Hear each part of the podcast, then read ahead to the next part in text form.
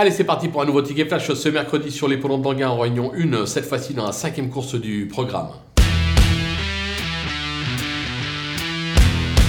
plus régulier que lui, Tumeur. En effet, le numéro 11, In Love Meloa, euh, reste sur pas moins de 10 euh, perfs de choix. En effet, il n'est pas sorti des 5 premiers à l'occasion de ses 10 dernières courses. Mieux encore, il n'a pas conclu plus loin que troisième cette année en plusieurs sorties.